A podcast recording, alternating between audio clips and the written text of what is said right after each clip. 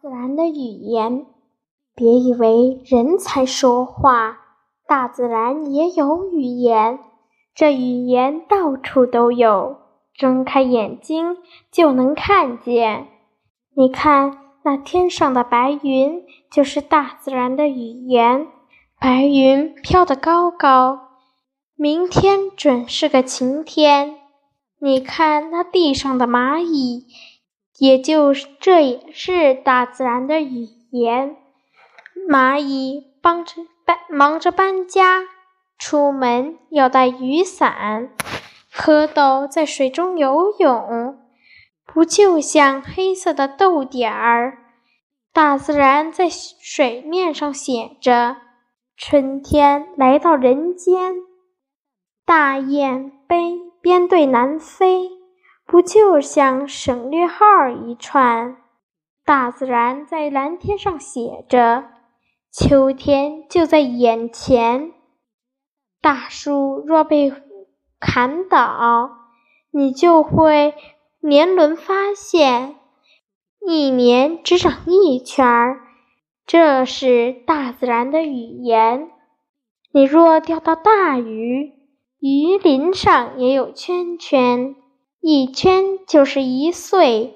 这又是大自然的语言。大自然把三叶虫化石镶在喜马拉雅山巅，这是在告诉人们，那儿曾是汪洋一片。大自然把一块飘砾撒在江南的庐山。那又是在提醒大家，这儿有寒冷的冰川。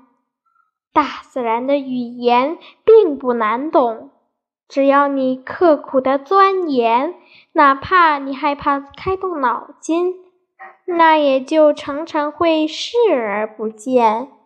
比如斗转星移，那何止是千年万年？直到哥哥白尼出现，才把太阳心中说创建。